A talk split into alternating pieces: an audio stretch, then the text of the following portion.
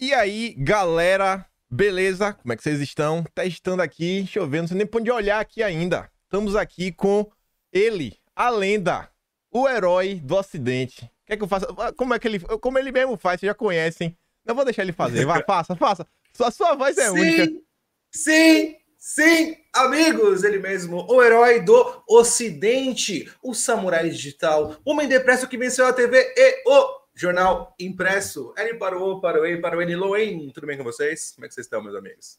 Estou aqui diretamente na twitch.tv barra Kimpaim. É nóis, velho. Obrigado pelo convite. E aí, mano? Mano, primeira pergunta aí, logo, velho. De onde é que surgiu essa abertura tão clássica? O L para o O, para o E, para o N, velho. De onde é que surgiu isso, velho? Cara, eu gosto muito de Die Antwoord, né? Que é uma banda de rap sul-africana, né? E aí o cara chama Zep Side Ninja, né? Um dos personagens do Ninja, que é o, que é o cantor principal. E ele manda uma hora um Z to the E to the motherfucking F. É, tava na minha cabeça quando ia gravar, eu lancei um L para o O, para o E, para o N. E o resto foi desenvolvido na internet, tá? A galera foi mandando reply. E aí a bobajada foi crescendo e virou meio que um, que um, que um slogan, cara. Eu mas, achei engraçado. Mas isso foi quando, mano? Tem muito tempo que isso aconteceu? Já tem quanto, sei lá, anos aí? Uns 3, 4 anos, uns, 3, uns bons 3, 4 anos, cara, que isso aí rolou, cara. Aí desde então eu tô usando e é bom, o pessoal memoriza, né? É bom. É sim, bom, é pô, não, todo mundo já conhece essa, mano. Sim, sim, sim. É ele, sim, o herói sim. do Ocidente. O samurai depresso que venceu a TV e o jornal impresso. E o jornal impresso, cara. É isso, é isso. Homem e... comum atacado por todos os lados. Isso é Leonardo Oliveira. E nessa daí, pronto, nessa daí, ó, ainda já seguindo aí, né? Só olhando só aqui o seu moto de abertura. O samurai depresso. De onde é que viu também essa história do depresso? Do ansieso. Do depresso cara, e do ansieso. Então, na real foi o seguinte, cara, eu tava vendo muito o pessoal da internet, tal, grandes personalidades, influencers, é, inclusive um rapaz aí que ficou aroused, fazendo uma par de bosta, mas uma par de bosta, uma atrás da outra. E aí, quando a merda estourar na mão do cara, o cara fala: pô, pô, pô, pera lá, eu tenho depressão. Todo mundo, ai, tadinho dele. Eu percebi que isso é um passe livre da prisão. Você pode fazer o que você quiser e depois falar: ah, tô com depressão, eu tenho isso pra minha vida. Tipo, duas da manhã, ah, vou pedir uma pizza. Dane-se, eu tenho depressão. E aí é um tapinha nas costas que você vai se dando, assim, para você continuar fazendo merda e seguindo em frente. É basicamente isso. Ou seja, é tudo balela essa história da depressão. Nunca teve depressão nenhuma. Então, cara, não sei, defina depressão. Depressão é ficar triste às vezes à não noite? Sei, eu não sei o que é, é depressão para você. Eu tenho muitas dúvidas se é depressão ou preguiça. Eu acho que todo mundo tem essa dúvida, tá ligado? Se é depressão ou preguiça. Já por aí pensou, é depressão ou preguiça? Se for preguiça, passa. Se for depressão, também passa, man. É só jogar a muletinha fora. Tira as rodinhas da bike e vai. É muito mais fácil, cara. É muito mais fácil. Essa geração que é lotada de problemas psicológicos, né? Isso aí me incomoda, cara, porque o pessoal acha bonito, acha fofo, acha ostenta o remedinho tarja preta na bolsa, sabe? E é um bagulho que, meu, eu prefiro viver a minha loucura 100% natural, surtar, do que viver amaciado, meu amigo. Viver amaciado. Pois é, cara, eu, eu, eu, Essa questão mesmo de remédio aí, eu nunca me dei conta, porque, sei lá, a maior parte dos meus amigos, eu acho que aquela geração que cresceu no fim dos anos 80 e no início, uhum. início mesmo dos anos 90. A galera de, sei lá, no máximo aí 92. Nunca tive um amigo Sério? muito mais novo que eu. Eu sinto que essa galera é meio de boa, é mais de, é mais de boa. Agora, essa galera uhum. mais nova, principalmente depois que o dia que eu vi lá Tulou em Talks, eu falei, caralho, bicho, ah, tem uma galera aí que tá quebrada da cabeça. Tu aí que realmente ah, é o cara que vem lidando com a juventude, como é que tu tá vendo isso daí? Cara, pra mim é muito louco, porque assim, é... eu tenho 33 aninhos, uma criança. E a molecada mais nova, agora só tenho os amigos ou 10 anos mais velhos, porque eles estão casados tal, eles veem em mim uma pessoa que ainda consegue ter um tipo de, de emoção na vida. Ou tenho a molecada muito mais nova, que é a molecada que enche a cara que nem eu, e uhul, eu sou do rolê. Então eu fico meio que tipo, entre as duas turmas, assim. É, a molecada mais nova, como eles não têm mais o papel social do homem bem estabelecido, a mulherada já, já cresce com aquela pressão de você cancelado, de meu Deus, vou tomar exposed eles estão muito quebrados, velho. Eles estão muito quebrados. E aí é, é, onde entra toda a muleta do, da indústria farmacêutica, né, cara? Eu vejo molecada de 16 anos tomando antidepressivo, sabe? Você não tem que tomar antidepressivo com 16 anos, tem que tomar lança-perfume, sabe? É o fluxo natural da vida. Mas não, a molecada já tá completamente entregue nas mãos do, dos remedinhos. E eu tô vendo agora, tá tendo discussão aí do pessoal falando da questão das voltas aulas, que as crianças estão começando a surtar também, sabe? Tá ficando meio malucada. Eu fico pensando nisso, falo, cara, imagina aí na, situ na situação que a gente já tá e agora nem aula tem. Uma meninada dentro de casa, trancada, porque, sei lá, o cara tem aí 14, 15 anos, vai fazer o quê? Ele vai sair pra dar um, um rolé perdido? Não sei como é São Paulo, mas tipo assim, beleza. Aí feira, depender da minha cidade lá, onde for, o cara até vai na rua, brinca um pouco, depender, muito depender do bairro. Agora, tô, assim, pras É. crianças, cara, e aí, velho? Vai ficar como? Cara, minha história é muito doida. Eu tava num barbeiro aqui na rua de baixo com o Pavan. E aí chegou um molequinho dos 14 anos, tava cortar o cabelo e tal. E os caras do, do barbeiro, tipo, pesando lá do moleque, sabe? É, como é que tá as namoradinhas, tal, bababá, como é que é?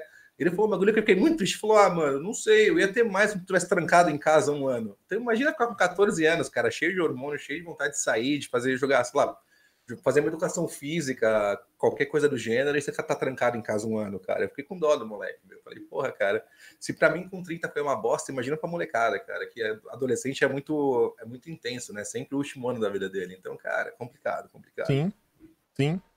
E voltando também lá pra a história lá do início do seu, da sua frase de abertura, o Loen, beleza, tipo assim, era sempre foi teu apelido de- dentro de casa, teu pai tua mãe chamavam de Loen, ou tu que, ah, eu vou criar o Loen, eu quero ser um personagem agora. Tá bom, essa história é meio. É um pouco family friendly, tá? Mas tem um amigo meu que ele era um exímio, como posso dizer, um pequeno varejista, um pequeno varejista da- das drogas, né? E aí ele me falou: cola em casa terça-feira depois da escola. Eu falei: tá bom. Eu colei lá terça-feira. E ele tava, tão, ele tava tão travado, tão travado, que ele me chamou de Loen Raod, em vez de Leonardo. Mas na hora que ele falou Loen Raod, eu falei: é isso, agora eu sou Loen. É perfeito, é apelido perfeito. Quase ninguém tem esse nome, as pessoas vão lembrar de mim. Porque eu nasci numa época que todo mundo curtia muito Leandro e Leonardo, né? Então, cara, eram seis, sete Leonardos por sala. Eu precisava de identidade. Eu precisava de identidade. Eu falei, é isso, agora eu sou o Loen. É isso. E Aí, aí, nasceu o. Loen, cara. Aí que nasceu a minha primeira conta no, no Twitter, que inclusive eu perdi, eu perdi a senha. Se você jogar no twitter.com.br Loen tem eu cabeludo com 16 anos, cara. Foi a minha primeira conta em 2009. E desde então foi tudo Loen, cara. Loen's on Fire, Loen Raod, Loen 2K, Loen 3K, Loen 20, Loen XX e por aí foi. Então a primeira conta nunca caiu. Começou a cair Nunca a partir da caiu, Eu segunda. perdi a senha. A segunda caiu, a segunda caiu, que foi a lendária Loen's on Fire, que eu percebi o poder que eu tinha na internet nas mãos de poder, por exemplo, xingar o compadre Washington de agressor de mulheres, porque ele tinha descido a porrada na Sheila Carvalho na época, tal, e o pessoal naquela época respondia, tal. Então, meu, foi uma época muito boa para brigar com famosos, foi divertido. Mas, e- mas e aí, cara, como foi essa sua história no Twitter? Porque uma galera, eu acho que hoje em dia, pelo menos, começa a te conhecer e fala assim, pô, eu vi Loen, a galera já sabe quem é mais ou menos. É a figura, Sim. é o cara engraçado da internet. É o cara engraçado que tem um podcast, o melhor podcast do Brasil, Loen Talks. Tem lá, fala umas groselhas no, no Twitter, fala de anime, fala de joguinho. Mas como foi que chegou? Como foi assim? Não, cheguei no Twitter. Quando foi que tu entrou? Porque o pessoal disse que tu chegou quando tudo era mato. Tu tá lá desde os primórdios, Então, é o cara, dinossauro do Twitter. 2009, eu lembro que eu fiz a minha conta e tal, e eu lembro que minha chefe me seguiu numa semana e já me deu um follow na outra, assim, porque ela não aguentou. Meu primeiro tweet era alguma coisa sobre sexo oral no Manã, sabe? E aí eu comecei a falar um monte de bobajado e conta começou a crescer, porque na época, em 2009, antigamente no Twitter, é, era uma grande disputa para quem fazia a piada mais horrorosa. E esse é o meu território absoluto, né? Então, assim, como morrer famoso, era festa. Era festa porque ia ter um monte de piada de humor negro e por aí vai. Então, assim, era uma coisa muito pós-Orkut e tal. Ainda não tinha tanta dominação das grandes empresas tal, e patrocínios na internet. Era uma época mais livre. E acabei conhecendo todo mundo que acabou ficando grande, aspas, na internet, né? E aí começou uma briga com um, briga com outro, começou o pessoal meio que se encaixar num padrãozinho para poder ser rentável na internet. E eu fui o bobo que falou: não, eu vou continuar fazendo piada idiota, porque eu quero morrer pobre. E aí o resto é história. E aí, nesse percurso, conheceu um monte de gente, um monte de gente famosa, foi indo, criando inimizades, vendo os, os rachas. Tu, tá, tu lembra de que ano tu entrou no Twitter? 2009, cara, 2009. Já faz uns bons 11 aninhos aí que eu tô no Twitter, filme forte, cara. E eu não consigo largar, assim, eu vejo que diversas vezes eu tentei sair e falei, não, não vou mais twittar, chega, perdi 20 contas, não quero mais. Não dá, cara, eu sou viciado, porque eu acho que é o único site que ele me estimula intelectualmente, assim, sabe? Qualquer outro site eu consigo desfocar muito rápido. O Instagram você tá lá tentando ver alguma coisa mais interessante. Opa, olha um bundão enorme aqui da mina gostosa, like, esqueci o que eu tava fazendo. O Twitter ele é mais um embate de ideias, então é um negócio que, que gera meio que uma um vício, sabe? O Twitter pra mim sempre foi um vício. E nesse esse percurso todo aí, tipo assim, hoje em dia, vez ou outra, tu se posiciona sobre algum assunto. Mas no iníciozão era só piada, mas também falava de jogo, falava de anime ou não. Cara, eu sempre, eu sempre fui, tipo, nunca mudou muito a, a diretriz, assim, do, do meu Twitter, sabe? Sempre foi falar o que eu queria falar sobre o assunto do momento, falar de anime, falar de videogame e fazer piada idiota, né? Porque piada idiota é a base do meu, da minha psique, assim. Eu não tenho depressão, ansiedade e pânico porque eu consigo apontar para mim mesmo e dar risada, tal. Tipo, acho que uma, isso acaba sendo uma qualidade. E, cara, e ao longo dos anos eu fui vendo o quanto a personalidade humana é cada vez menos, menos aceita e quanto, e, e hoje em dia você tem que ser muito mais exaltado se você copiar um, um comportamento padrão setado aí pelos grandes, grandes detentores do poder financeiro, cara. Você acha que mudou muito a questão assim, como o pessoal se posiciona? Muito, muito, muito. Você acha que antigamente a galera é, era muito mais de boa, brincava muito mais, a galera normal, ou... Então, cara, eu sinto que é o seguinte, é, hoje em dia, devido a toda a pressão aí que, o, que a, os perfis do BTS e a grande molecada da lacração 15 anos põe na internet, o pessoal tem muito medo de se de posicionar sobre qualquer coisa, entendeu? O pessoal, você tem que pensar se vai ser bom ou não você dar uma opinião, já é um momento que, tipo, meu, você já perdeu todo o embate ideológico, toda a sua liberdade de expressão nesse pensamento. No momento que você para e pensa, hum, será que eu vou postar isso? Cara, não, não, não, apenas que não. E hoje em dia muita gente não se posiciona ou finge que não. Que, ou esconde mesmo a sua opinião, porque isso aí vai dar, dar menos dor de cabeça, né, cara? Hoje em dia você tem uma opinião formada que não seja igual a da patotinha, cara, é pedir que você vai ter porta fechada, que você vai ter treta, que você vai ser afastado das coisas, porque você tem que ser mais um NPC, mais um robozinho aí nesse mar de pessoas na internet. Sim, e aí eu fico vendo isso daí, cara. Tipo assim, eu, eu não tenho a, a real dimensão, porque eu não chego a acompanhar esses perfis da galera mais jovem. Esse pessoal aí que realmente acompanha os K-pop, o K-pop, né? Eu sei que tem muita gente no Brasil, mas sei lá, na minha timeline não passa em nada. Eu também não vou atrás para olhar. E sei lá, eu só vejo o pessoal falando que, rapaz, a questão do jovem tá difícil, tá difícil, tá difícil, mas assim, de perto eu nunca parei para dar uma olhada, dar um bizu. Já chegou a dar uma olhada para ver assim Sentir o drama ah, da cara, questão? Eu, não, eu adoro. Eu sempre faço safari humano, né, cara? Assim, quando eu vejo um grupo de pessoas que eu não conheço, assim, que eu não. Eu, cara, eu me enfio no meio e falo, meu, dane-se, eu quero entender qual é a vibe da galera. E esse, todo esse esquema de fanbase, BTS, charts, o cacete, man, é uma panela de pressão de uma molecada que vive e morre, sei lá, pelo coreano XYZ e cruzou o caminho dos caras, eles são um verdadeiro gabinete do ódio, Kim. Os caras são bravos demais. O Gil Pavão brigou com um deles, tomou um arrepio, né? Mas um arrepio, porque eles sabem ter as pernas, velho. Não dá. Mas não por quê? Uma pessoa só deu um arrepio ou veio o grupão pra dar o um arrepio no, no Pavão? Grupão, cara. É gafanhoto, é gafanhoto, meu. Veio a nuvem assim, foi levando tudo. Vieram no rei. Eu acho muito engraçado, cara. E foi por quê, cara? Tu lembra o que foi que o Pavão falou? Ah, o Pavão fez alguma, alguma piada, aspas, aspas, aspas, homofóbica por cima de um e os caras comeram ele vivo. Comeram ele vivo, foi maravilhoso. Foi maravilhoso. a galera de 15 anos e o Pavão arregou, no final das contas. Anos, Aí arregou. É, é, é, muito JPEG passando na sua tela, você fica em choque. Né? e hoje, cara, é assim, a gente fica vendo assim na disputa, o pessoal briga por tanta coisa. Hoje eu vejo que a galera tá brigando qualquer coisa, é Xbox e PlayStation. Tipo assim, não é de hoje, né, que isso daí tá vindo, mas eu acho que hoje tá chegando assim no ponto da galera deixar de se falar. Ah, não. Esse sonista, ah, esse coisa. Aí o pessoal fica colocando foto. Ai, porque o meu tem um SSD, o teu não tem. Ah, você mentiu, o teu não roda 8K, o meu roda. Umas besteiras assim, cara. É. Sabe? Eu acho muito louco. Tipo, lá, tem vídeos de comparação, sabe? Assim, olha aqui, o Xbox ele roda com mais FPS, blá blá blá. Galera, galera, eu sei que tipo, é bom vocês terem algum tipo de paixão na vida, ter um clubismo e tal, mas, cara, vocês estão brigando por, por, por videogame, man. Vocês estão brigando por videogame. E estão brigando feio, com gente que parou de se falar porque um tinha um Sony e outro tinha Xbox, sabe, mano? Pelo amor de Deus. Sim. Pelo amor de Deus. Falando já em videogame, cara, como foi tua história no videogame? É tipo assim, eu não cara... sei, eu não sei a tua, mas, exemplo, olhando a minha hoje, eu tenho, eu sinto um pouco de raiva. Não sei se tu, tu sente essa raiva.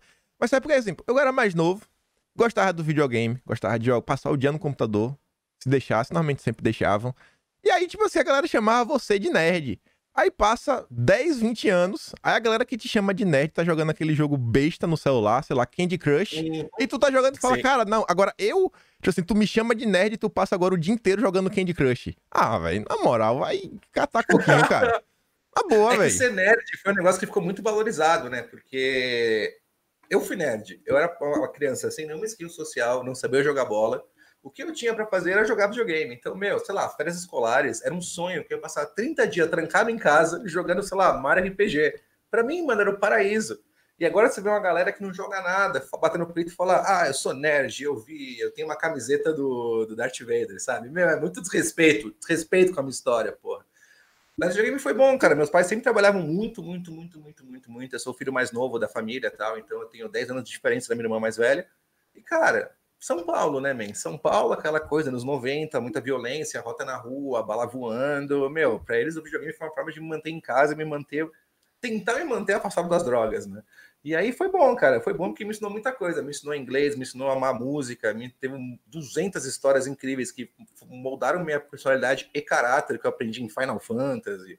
E tu começou por onde, cara? Tu começou por onde? Vamos, vamos aqui sem, sem pressa. Tu começou por onde? Já chegou no Nintendo, Nintendinho, veio do Mega Drive, Master System? Não, cara, é... eu, eu tinha uns 5 anos tal, e aí eu lembro que minha tia tinha um Atari. Um Atari lá em Votuporanga, no interior tal. Então, cara, veio jogar Atari e ficava maravilhado. Eu, meu, que incrível Atari, blá, blá, blá, blá, blá, blá, blá. Aí chegou o FHC e tal, blá, blá, blá, plano real, e ficou mais barato. As coisas ficaram mais acessíveis. Aí eu pedi um Super Nintendo pra minha mãe de Natal. Meu, chegou. King do céu, velho. Como eu joguei Super Mario All Stars. Puta que pariu, como eu jogava, como eu jogava, como eu jogava.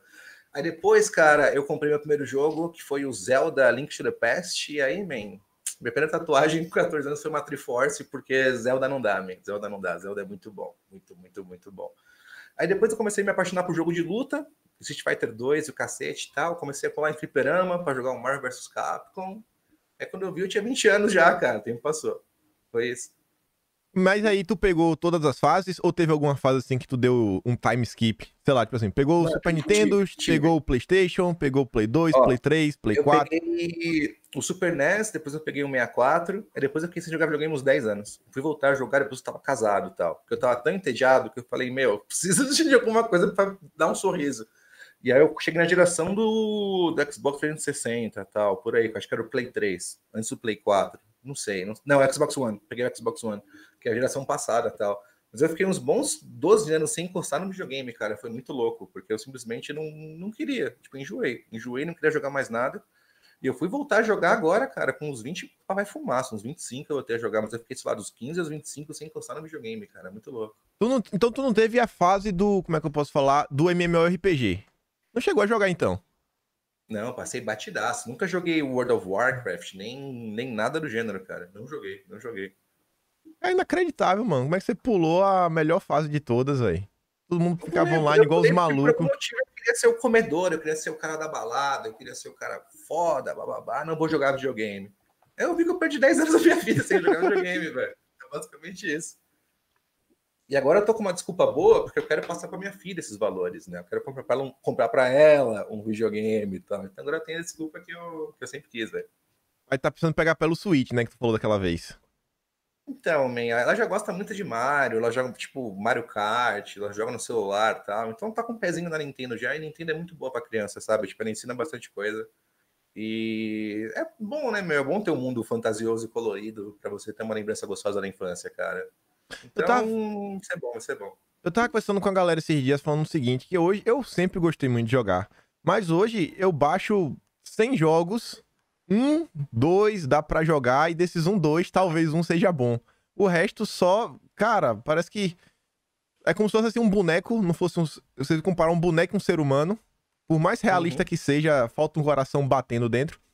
Aí eu tava falando com o pessoal, eu, aí eu cheguei e baixei o Zelda. Eu nunca tinha jogado Zelda. Tinha jogado no, sei lá, no. Super Nintendo, de quebrada, um pouquinho assim, mas. Uhum. Porque era aquele gráfico assim mais antigo, não era minha pegada. Sempre gostei mais de RPG mesmo, sei lá. Os, os Final Fantasy do Super Nintendo eu gostava muito. Bom, é, gostava também, tipo assim, jogo de corrida, tipo Rock and Roll, Top Gear. Joguei muito também o Play 1, joguei alguns do Play 2, joguei mais computador. Aí, tipo assim, entrei também pra parte do MOBA, do Dota. Eu peguei o Dota desde o início. Eu ainda cheguei a jogar até um pouco de LoL quando lançou. Acho que foi em meados de 2007, 2008. É, tem, acho que tem 10, 11 anos o LoL. É. Né? Pelo menos 2000, acho que 2008 já tinha o LoL, 2009. Não sei, mas eu lembro que eu joguei desde quase quando lançou. Mas, Tipo assim, desde então jogava um jogo, outro, meio que sem graça. Agora, quando eu baixei esse, o Zelda, o Breath of the Wild, graças uhum. aí a Fit Girl, salve pra Fit Girl, lendária, lendária da internet. aí eu cheguei, coloquei, eu falei, rapaz, cara, me senti, sei lá, de volta ao Super Nintendo, com aquele controle na mão, que o cabo direto quebrava, o cara tinha que achar aquela posição, né, pro controle voltar a funcionar. e eu jogava e falava, rapaz, velho, que jogo bom é esse? Tinha sido a mesma coisa, padrão, jogo terceira pessoa, o mundinho aberto, pula, escala, luta com os bichinhos. Mas o jogo é bom, velho. Eu não sei explicar, o jogo é bom. Sei lá, Nintendo, ela consegue colocar alguma coisa que não tem nas outras. Não tem, não, é, não tá, não tem no mercado. Tá entendendo o que eu tô querendo falar? Não, cara, pra mim, sim. Quando eu fui jogar o Genshin Impact, né? O Genshin Impact é basicamente um Breath of the Wild, tal, com personagens japonês, tal, um RPG um pouco mais denso na formação de personagem e tal. Eu não consegui jogar. O jogo é bom igual o Breath of the Wild, mas não tem o link, mano. A Nintendo tem alguma coisa na receita dela eu acho que, assim, o mercado de games mudou. Hoje em dia, o jogo é feito para durar um mês e pro pessoal streamar. É pra ser aquele hype de. Cara, vou cravar aqui. Cyberpunk vai ser a mesma coisa. Ai, meu Deus, jogo do ano, vai dar dois meses, vai ser outro Fall Guys, ninguém vai lembrar. Entendeu? O pessoal faz o jogo hoje pelo hype e não pela pessoa sentar e ter uma experiência. Tipo, ok, eu vou jogar esse jogo aqui, blá blá blá blá blá. E a Nintendo não, cara. A Nintendo, quando ela lançou o GameCube, o Nintendo Wii, ela foi na direção contrária do mercado. Enquanto a Sony e a Microsoft estavam brigando por gráfico, por FPS, a puta que pariu. A Nintendo falou: Meu, vou focar aqui no gamezinho para jogar com a família, e é isso daí e tal. E todo mundo jogou um monte de pedra na Nintendo. É por isso que eu acho que, meu, a, a empresa mais estável que tá aí há 120 anos é a Nintendo, por isso, cara. Porque eles sabem que no fundo, no fundo, no fim do dia, cara compra um jogo para ele se divertir, cara. E não pelo hype, não pelo gráfico, e não se roda numa coisa ou outra. E não, é, tipo, não, é, tem que ser legal, cara. Sendo divertido, qualquer coisa é memorável, cara. É isso. Sim. Eu, a primeira vez que eu joguei o Switch, eu, eu lembro que eu tava. Eu vi jogar, um amigo meu jogou, colocou Mario Kart, não me, me animei muito porque eu não joguei, eu vi ele jogando.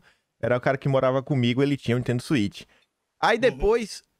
É, a família de minha mulher, o pessoal, qualquer coisa que tem, mano, parece. É igual brasileiro. Qualquer coisa que tem é motivo de chamar todo mundo, sabe? Ah, isso, vai chamar todo mundo. Ah!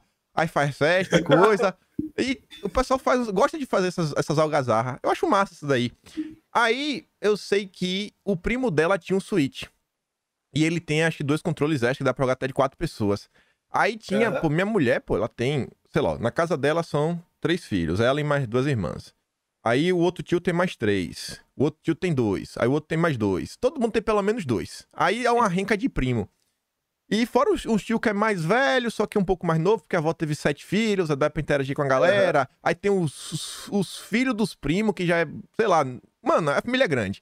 Aí ele chegou lá, plugou na TV e colocou aquele Super Smash Bros. Eu nunca tinha jogado. Nossa, Cara, mano, é, era... é o melhor jogo do mundo. Nunca tinha jogado. Aí, tipo assim, é um, tinha um, era um 4 contra 4, aqueles personagens todos uhum. clássicos, sei lá, Ryu, Ken, Sonic, a princesa do Mario, o Mario, o Luigi, o Kappa.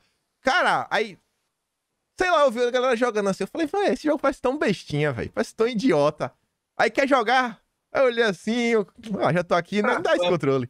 Mas não é que eu peguei, velho. Aquilo é o gazarra, sabe? Você gritando na sala, parecendo um doente sim, mental, velho. Meu Deus, é muito bom, velho. Muito bom, muito bom. É, o Smash Bros é perfeito. Depois procura a história do Masahiro Sakurai, que é o cara que fez Smash Bros e tal. Ele lançou no 64 e ele lançou por lançar. Falei, ah, vou testar aqui um, um tipo de jogo diferente, tal, que eu quero fazer um negócio parecido com Summon, só que com Mario, tal, meu, uma história alucinante, assim. E aí, meu, vendeu pra cacete e virou um carro-chefe da Nintendo, tal. E, meu, o, pra mim o Smash Bros. É um ode a toda a história dos videogames, tal. Então, assim, meu, tem mil músicas dentro do jogo, as mil músicas originais de cada jogo, é, como os golpes são feitos pensando na história do personagem. Cara, é muito detalhe, é muita coisa legal o Sakurai quase pirou fazendo as quatro versões do jogo, tal, que é o Melee, que é para mim o melhor jogo do mundo, que é o de GameCube, o Brawl e o Ultimate, cara. Vê sobre as coisas do Sakurai, pra mim ele é muito gênio, ele é um cara que, tipo, apaixonado pela Nintendo, tanto que ele é o criador do Kirby e tal, de algumas outras franquias. E o cara tirou esse Smash Bros da bunda aí, mano, e é genial, velho, é genial. Toda vez que eu jogo, eu me emociono, porque eu, tipo, consigo ver a paixão do cara pelo videogame, sabe? Sim. É muito foda, é muito foda. O, o Game Boy também é da Nintendo? Sim, sim, sim. Porque eu, eu, tenho, eu tenho uma dúvida que eu acho que é quase certeza. O Pokémon, ele surge primeiro no Game Boy, né? O jogo, para depois ir pra TV. Uhum. Não é isso? No Game Boy primeiro, isso.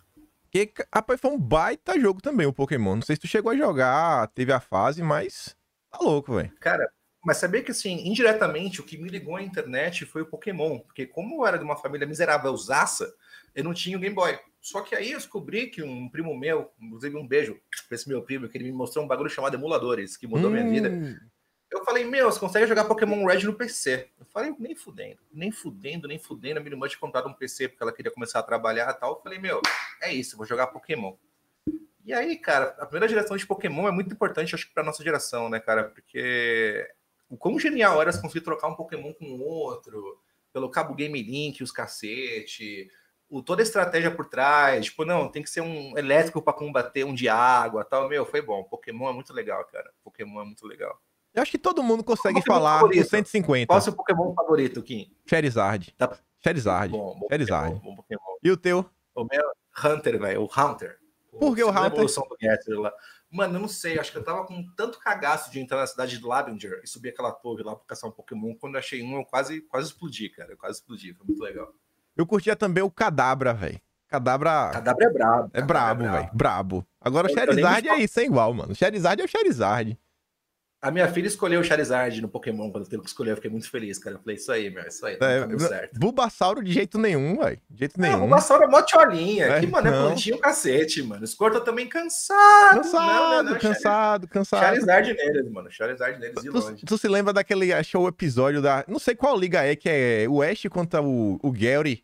E aí todo mundo apanha. Tipo assim, Ash já desistiu de Charizard. Fala, mano, não dá, mano. Esse bicho é doente mental não quer lutar, sempre é preguiçoso, cansado. Mas te arrombava. Ele falou assim, acabou, mano. Chegou ao fim, velho. Aí já perdeu com todo mundo, acho que já tinha perdido com cinco pokémons. Aí Charizard Sim. vai e sai da, da bola. Falou, vai, vai lutar? Bola, é? Vou, vou. E tancou todo mundo, até o fim. Falei, rapaz, brabo. Aquele é episódio bravo. é brabo. Bravo, ele é bravo, ele é bravo. Eu lembro que passava no programa da Eliana, Pokémon, sim, né, cara? Véio, também sim. era um inferno, porque eu tinha que ver, sei lá, cinco horas de Rick Renner cantando na Eliana antes de começar o Pokémon. Que depressão, velho. Que depressão. É, é, é isso uma coisa, né? Hoje em dia não tem mais essa parada de você sentar e sofrer. Já parou pra perceber? Você não sofre mais. Por exemplo, antigamente eu lembro de falar, meu Deus, cara, eu vou ter que ver aquele programa chato da Bandeirantes por uns 10 hum. minutos, porque eu não quero perder o início de Dragon Ball. Sim, eu não tenho opção, sim, sim. eu tenho que sentar aqui e ficar esperando. Não, hoje em dia é muito fácil, né, cara? Para pra pensar, essa molecada aí que já tá surtada com o, com o Covid, imagina quando chegava na casa de Leão, do Cavaleiro do Zodíaco, que a manchete simplesmente voltava pro voltava. começo. Foda-se, foda-se. Eu passava uma, um final de semana em choque, mano, dormindo, com, mano, rezando, tipo, por favor, Deus, quando voltar segunda-feira, 5 e meia da tarde, esteja na casa de virgem, esteja, não volta pro começo, por favor. Eles voltavam umas três vezes, cara. Era muita crueldade. Era, era muita crueldade. crueldade. Tá louco. Eu lembro que na época da manchete eu era muito pequeno ainda, mas eu assistia. Eu sabe aquelas cadeirinhas plásticas de criança que é pequenininha? Cara, eu lembro, velho. Eu levava pra frente da TV. Na época tinha o Bamerindos, que era um banco. Aí tinha uma propaganda Sim. na época, que eram uns três menininhos pequenininhos. Uma horinha que faziam as, as propagandas. É. E o Bamerindos continua numa boa. Uma boa. Tinha isso, tinha Cara, Hugo também. Você lembra de Hugo? Cara, eu consegui jogar um dia com a minha irmã o Garganta e Torcicola do João Gordo na MTV, lembra, velho? Esse eu não que lembro, ele não. Fez um Hugo, o João Gordo fez um Hugo na MTV, que chamava Garganta Torcicola, que era mesmo esquema de jogar pelo celular e tal. E, cara, era muito bizarro, porque era o João Gordo no auge da cocaína, entrevistando o Joey Ramone, também no auge da cocaína, e com uma criança no telefone, pula, garganta, pula! Cara, foi uma das coisas mais erradas da televisão brasileira. e era jogão, era jogão, era jogão. E aí você vê, né? Hoje em dia não tem mais nenhuma MTV no Brasil. Começou essa em São Paulo, essa loading que o pessoal tá falando aí, que vai ter uns anime e tudo, mas só aquela turminha da lacração do YouTube, né?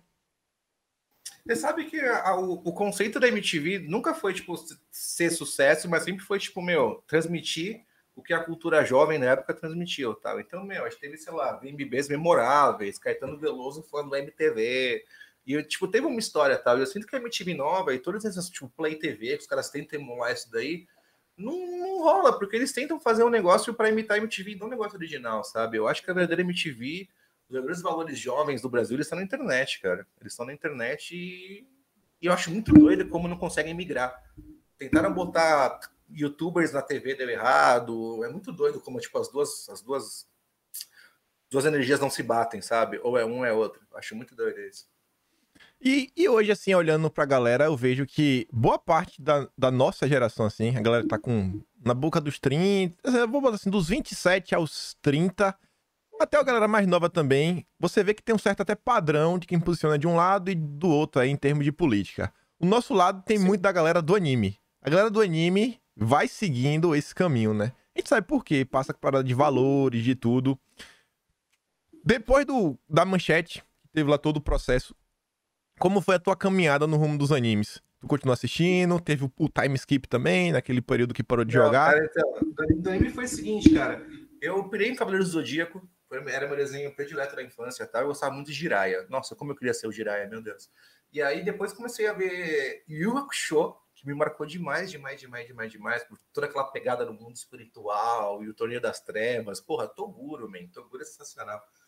E aí, meu, beleza, acabou, acabou de, a rede manchete acabou, tal, veio a rede TV e eu fiquei meio órfão de anime, né? Até que um belo dia, um brother meu da escola falou: Mei, baixei aqui um, RV, um RMVB de Elfenlied, vamos ver? Falei, ah, vou ver esse desenho e ver qual é que é, tal. Meu amigo, meu amigo, era tanto peito e sangue voando na tela que eu falei, é isso. É isso que eu quero para minha vida vou continuar assistindo. Aí eu virei rato de entrar em comunidade do Orkut de anime, de começar a baixar coisa, de entrar nos projects da vida, que a gente comentou no Moin Talks e tal. E aí começou, eu comecei a assistir mais coisa tal. Mas o que realmente me prendeu novamente no mundo dos animes foi quando eu vi em 2000 e poucos tal, esse daqui, ó, o Hunter x Hunter de 99 e tal. Aí, aí eu virei fanzaço, já era fã de Show e eu virei completamente uma putinha de Togashi, o brabo. Mas será que o Togashi termina Hunter x Hunter? Termina porra nenhuma, cara. Termina porra nenhuma. Eu imagino que ele já tenha o, o final da história, tipo, na cabeça tal, mas ele já tá de boa, né, man? Para pensar, o cara come a mira do Sailor Moon desde os anos 80. Tá cagando dinheiro. O bagulho dele é acordar e jogar videogame e ter depresso. Eu não terminaria também, cara. deixaria lá rolando.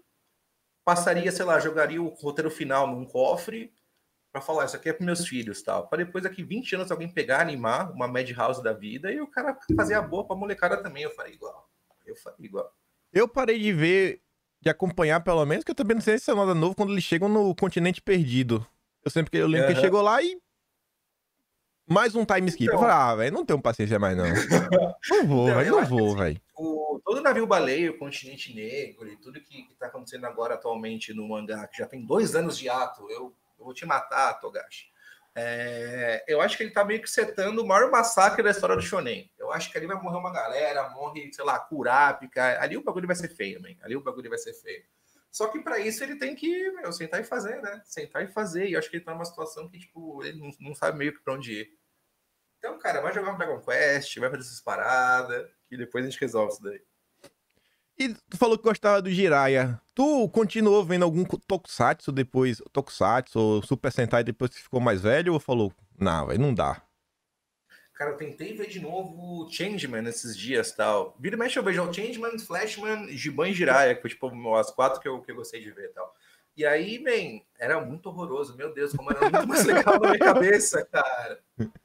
Nossa, cara, por exemplo, Changeman, aquele vilão que era tipo, tipo um um cara no universo tal. Nossa, eu cagava de medo, Kim. Eu cagava de medo. Eu tinha pesadelo com o cara, velho. Aí eu fui ver, era um chroma key, sabe? Falei, ah, vai se ferrar, mano. não se dá. Ferrar. Não dá, não dá. Eu assisto pela nostalgia de vez em quando no YouTube e tal, antes de dormir. Inclusive, antes de dormir, eu tenho dois rituais sempre, cara. Ou assisto Shroud, na época do PUBG, dando bala em todo mundo, porque, meu, eu gosto muito do Shroud, pra mim, ele é o melhor streamer do mundo, sempre será. Ou eu vejo alguma coisa antiga, normalmente Hunter x Hunter, ou Yu Hakusho, ou um Tokatsu, algo do gênero da hora. Me ajuda a dormir melhor. Eu, eu, eu tenho a mesma, a mesma impressão, sabe? Eu lembro que qual foi o que eu tentei ver. Assim, nessa época de internet, que a coisa popularizou, eu falei, cara, vou ver Esquadrão Inspector. Tu lembra do Inspector? Era brabo, era, oh, era brabo, era brabo. Tu chegou a ter algum brinquedo do Inspector? Eu tinha aquele amarelo, que eu tinha uma roda o no biker. peito, que era uma das coisas mais horrorosas do mundo. É, é Sim. É. Tu lembra do... 10 minutos, meu. Eu, eu peguei e coloquei no, no corrimão da casa, assim, conforme ele desceu, já caiu, quebrou, acabou o sonho. Acabou o sonho ali. é, tu lembra como era... Ué, é um, aquele achei o grupo Alana que foi responsável por remover comercial de brinquedo de criança. Eu acho que foi assim uhum. um alento pros pais, os pais comemoram porque não tem mais o filho enchendo o saco. Mas bicho, era cada comercial, velho, que eu falava, meu Deus, eu preciso disso, cara. Eu preciso desse disso. brinquedo, velho. Eu preciso. Eu lembro isso é muito mais forte na TV a cabo, né, Kim? E a minha filha vê uns brinquedos lá da Polly Pocket, uns, umas boneca LOL e os cacete. Meu, é o mesmo efeito, tá? Ela nem sabe o que é, ela vira pra mim e fala, eu preciso. Eu não sei que tipo de magia que eles fazem nesse comercial, mas hipnotiza a criança, cara. Hipnotiza. A criança. Eu lembro que tinha o carro do Esquadrão Spectre, era um carro branco que vinha, aí tinha um cartãozinho de plástico como se fosse coisa, você apertava, aí embaixo do carro tinha um plástico que ele soltava, aí você podia dobrar e fazer aquela transformação do carro vermelho, o carro ficava. Eu tinha esse carro. Eu tô ligado, era Meu muito legal. Era Deus, legal. que brinquedo bom. Que brinquedo bom. Falar, meu Deus, eu brincava, velho. Eu brincava com esse carrinho. Eu brincava com esse carrinho o dia inteiro. É brabo demais. Só que eu sei que quando eu fui assistir, eu falei, ih, velho, é, isso aqui é pra criança mesmo, velho. Essas séries. não, não dá, não dá, não dá. É, é ruim, é ruim, é ruim, é bem ruim. É igual Mas, ca- cara, eu acho que a grande, a grande questão também é do Power Rangers, né, cara? Uma coisa que eu fiquei impressionado é saber que o cara do Power Rangers ele com- comprou uma ilha, sei lá, aí perto da Austrália aqui, que ele grava tudo lá. Acho que é na Nova Zelândia. Ele grava tudo lá até hoje. Todo ano sai um Power Rangers novo. Sim. E o cara tá, meu, cagando dinheiro, velho. Acabei uma formulinha aí há 35 anos, cara. 35 anos. Power Ranger é só o primeiro, cara. O primeiro foi inesquecível. Aí todo mundo conhece, todo mundo até hoje conhece o Tommy. O Uhum. Ranger lendário. Foi vários Rangers diferentes. Se duvidar, é capaz de até voltar. Acho que ele voltou em algum Power Ranger aí depois. Não, voltou, acho que como principal, mas dias, voltou. Cara. Ele voltou como tipo Zorno, de uma equipe mais nova tal. O Tom era brabo. Ele morreu, não morreu? Muito louco, assim, batendo em mulher. Não teve um esquema Não desse? sei, eu acho que não, mano. Acho que ele tava lutando MMA. Ele tava tatuado Um aí, lutando MMA, uma coisa dessa, eu não sei. É, então, mas um dos Rangers soltou também e foi de base, cara. Foi de base. E quem nunca teve um crush na Kimberly, cara? Pelo amor de Deus, mano. Kimberly. Ranger Rosa, nossa senhora, mano. Chupava cagada. Chupava cagada. Ah, e falando de Caval- Cavaleiros, é, também era meu, o meu favorito, quando criança. Agora, eu quando reassisti Cavaleiros, eu fiquei naquela, né? Eu falei, é. Não, É vou, ruim, não né? vou questionar, É não vou ruim, me né? questionar, porque se eu me questionar demais, eu vou começar a ficar chateado. Vou assistir, mas segue o jogo. Cara, Cavaleiros eu percebi duas coisas. Uma, como cada, principalmente nas 12 casas, como cada, cada casa era outro desenhista. Porque eles mudavam muito o traço e mudava muita qualidade do desenho de episódio pro outro. Eu não sei que merda aconteceu no final dos anos 90, 80, quando rolou o Cavaleiros do Zodíaco. Deve ser, meu, o fim do ciclo da cocaína e boom econômico no Japão. Não explicação, tá ligado? Porque era muito diferente. A animação era muito ruim nos episódios e muito boa em outros. E pra mim, a tampa no caixão foi a saga de Hades. A saga de Hades eu consigo animar ela no flash e ficar melhor, cara. Foi muito mal feito, foi muito corrido e tipo, meu, não, não, apenas não. Madhouse, por favor, cara, ou a do Demon Slayer, que eu esqueci o nome agora, eu não vou lembrar. Mas enfim, é, reanimem Cavaleiros do Zodíaco. É um clássico muito importante para ficar jogado no canto aí enquanto eles reanimam 30 vezes, sei lá, Digimon. Pelo amor de Deus, amigo. Pelo Sim. amor de Deus. Cuidem dos clássicos. Tu chegou a assistir o Digimon também? Cara, eu assistia porque a Angélica tava muito louca de droga naquela abertura, então aquilo me deixou muito curioso, sabe? Que ela, "Ah, eles vão se transformar como um bonezinho de, de cantor de trap. Aquilo era tudo errado, tudo errado. Eu gostei bastante do primeiro, é, e eu tentei ver o segundo e o terceiro, mas eu não. É, tava muito cedo pra mim, eu não funciona antes do meio-dia. Eu lembro que umas 11 horas assim, eu só pensava no almoço, então eu não conseguia absorver muito Digimon, não, cara. Mas Não, eu- o eu primeiro- é é. cara. O Digimon, ele é, ele é meio cansado também. Se você for assistir mais velho, assim, mais apurado, você vê que é mais pra criança. É igual Pokémon. Pokémon também é cansado. Pokémon é Cansado, cansado. Não é você assistir Hunter x Hunter, não é você assistir o Argo Show que você fala, cara, envelheceu bem. Envelheceu bem, de verdade. Você compara o Yu com Cavaleiros, cara. E o é bom até Não, hoje. Eu- É bom até hoje, cara. É bom até hoje. Eu mostro pro pessoal de 25 anos que, sei lá, uma mina que eu ficava, eu mostrei o Hakusho. A mina nunca tinha visto nenhum anime. Ela falou, meu, que brabo que é, que legal que é, porque a história é boa, entendeu? A história se amarra sozinha. O... Tem muita coisa que quando você, vê, quando você vê quando você é criança, você não tem o, o senso crítico, né, cara? Tudo é muito legal. Eu via Cavaleiros porque tinha sangue. Pra mim, ter sangue, ter violência na televisão, moleque, com 5, 6 anos, meu, demais, demais. Eu procuro isso. Acho que até hoje eu procuro isso. Isso me incomoda. Depois eu gostar de Tarantino e todo o resto. E aí eu acho que, é um pouco disso, cara. Um pouco de, tipo, de você, criança, conseguir canalizar seus desejos de violência em algo colorido e com, e com moral. Eu acho que é isso. E agora uma coisa que o pessoal fica discutindo aí, nessa questão, ah, que é violento, que é isso, aquilo todo, blá blá blá, tititi. Você vê, sei lá, pelo menos geração dos anos 90, tudo que a gente foi exposto, beleza, muita gente quebrou, mas eu nunca vi assim um problema, por exemplo, você jogar Mortal Kombat, jogar o próprio GTA. Eu não jogo, eu não sei, Uhum. eu não terminava de jogar GTA, eu saía, pego, ah, vou aqui pegar essa chave do carro, vou assaltar aqui o carro, vou sair metendo louco aqui na cidade, atropelando gente no, no- no meio fio. Eu nunca fiz isso, pelo menos. E eu não sei Não, qual é é que a, a, a loucura que a galera tem com questão de jogo, de querer, não, isso aqui não pode, não pode. Então, cara, a questão é que assim, as pessoas querem muito uma culpa, né? O pessoal quer botar culpa na bebida, na droga, nos jogos violentos tal, mas nada é, muda a pessoa. Tudo que você usa de videogame, droga, filme, nós somos seres programáveis, eu entendo. Mas isso não vai, tipo, fazer você fazer algo que você não faria normalmente. As coisas só atenuam o que você, o que você já é. Eu lembro que, sei lá, eu cresci quando eu ganhei Mortal Kombat 2 e Killer Instinct, cara. Tem uma matéria no Fantástico, eu era muito criança, mas eu lembro até hoje, assim. Foi a primeira matéria sensacionalista que eu vi na minha vida. Era a mulher do Fantástico no fliperama, tal, falando com o Noinha. E a Noinha, é, tô jogando aqui Killer Instinct. Entrava na narração, sabe? Killer Instinct, ou Instinto Assassino, é um jogo violento, onde você pode matar seus inimigos tal. E, meu, mas foi uma matéria tão horrorosa, falando tão mal de videogame, cara, mas falando tão mal, que eu falei, cara, não é, eu, não é possível você não ter um, um, um, um interesse por trás financeiro da Rede Globo, porque eles estão perdendo audiência. Porque a molecada tá jogando videogame na sala, na TV do pai, eles não estão indo fantástico. Para mim foi claramente isso. Eu tinha, sei lá, seis anos. E eu percebi essa parte, eu falei, hum, eu acho que isso aí faz todo sentido, cara. Tentaram fazer isso com Carmageddon. Sim, Carmageddon. Pessoas. Detalhe, hoje em dia GTA é o jogo mais vendido do mundo, do e mundo. a GTA para pessoas. E, e, fizeram isso com CS, man, porque o CS tinha um mapa no Rio, que é um mapa clássico dos clássicos. Sim.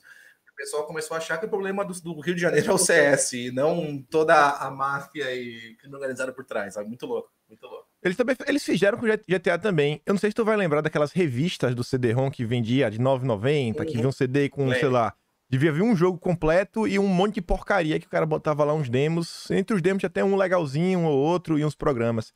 Eu lembro que tinha uma revista dessa lá em meados de 98 a 2000 no máximo. Logo no início do ano, que era do GTA 1, que o pessoal falava, não, é, tá vindo aí um jogo no Brasil que tá causando tumulto mundo afora, que era o Grand Theft Auto. Eu olhei assim e falei, vixe, que jogo é esse? Eu já fiquei assim, né, empolgado para jogar. Aí eu lembro que meu tio conseguiu o GTA 1, era aquela, não sei se tu chegou a jogar, era a visão de cima, era só um bonequinho que se movia. Lembro, lembro, lembro. E o, a é. versão demo, você tinha 400 segundos. Cara, não tinha como você fazer, velho. Se tu tava com raiva do Cavaleiro do Zodíaco, que é voltar da casa de leão, imagina tu ter 400 segundos.